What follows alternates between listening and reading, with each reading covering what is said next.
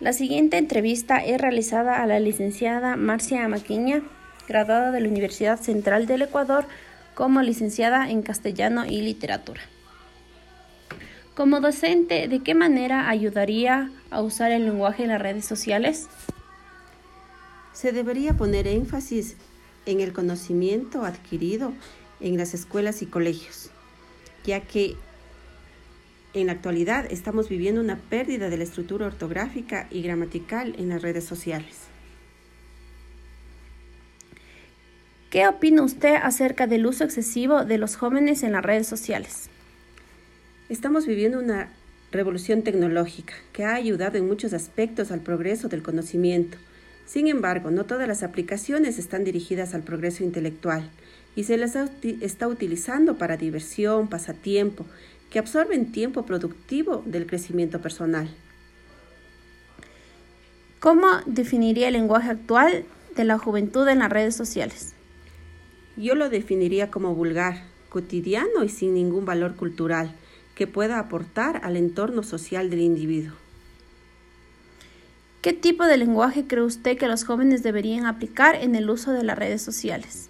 Se debería usar el lenguaje apropiado, directo y correcto de acuerdo con su educación, evitando las falsas interpretaciones, porque una red social llega a todo tipo de público y una mala interpretación o lenguaje inapropiado puede causar conflictos. Como docente, ¿qué estrategia de aprendizaje utilizarían los jóvenes sobre las redes sociales? Deberíamos aplicar la concientización del buen uso de este medio mediante la aplicación de nuestros conocimientos adquiridos y poder compartirlos correctamente con otras personas. ¿Considera que la tolerancia es importante para aceptar la forma de lenguaje que utilicen las personas sin que pase una falta de respeto? En mi opinión, tolerar significaría aceptar, lo que se convierte en una falta de respeto y no se debería ni tolerar, peor aceptar. ¿Cuál es el nivel de confiabilidad de información colocada en las redes sociales? De las redes sociales creo que podríamos rescatar un 30% y el resto es contenido basura, ya que la información publicada se basa más en opiniones personales. ¿Considera importante la enseñanza del buen uso de las redes sociales a los adolescentes? Sí, pero lastimosamente no es una materia que entre en el pensum de estudios y que más bien las personas se involucren en ella de manera casual. ¿Piensa usted que los jóvenes han creado un lenguaje en las redes sociales? Creo que sí.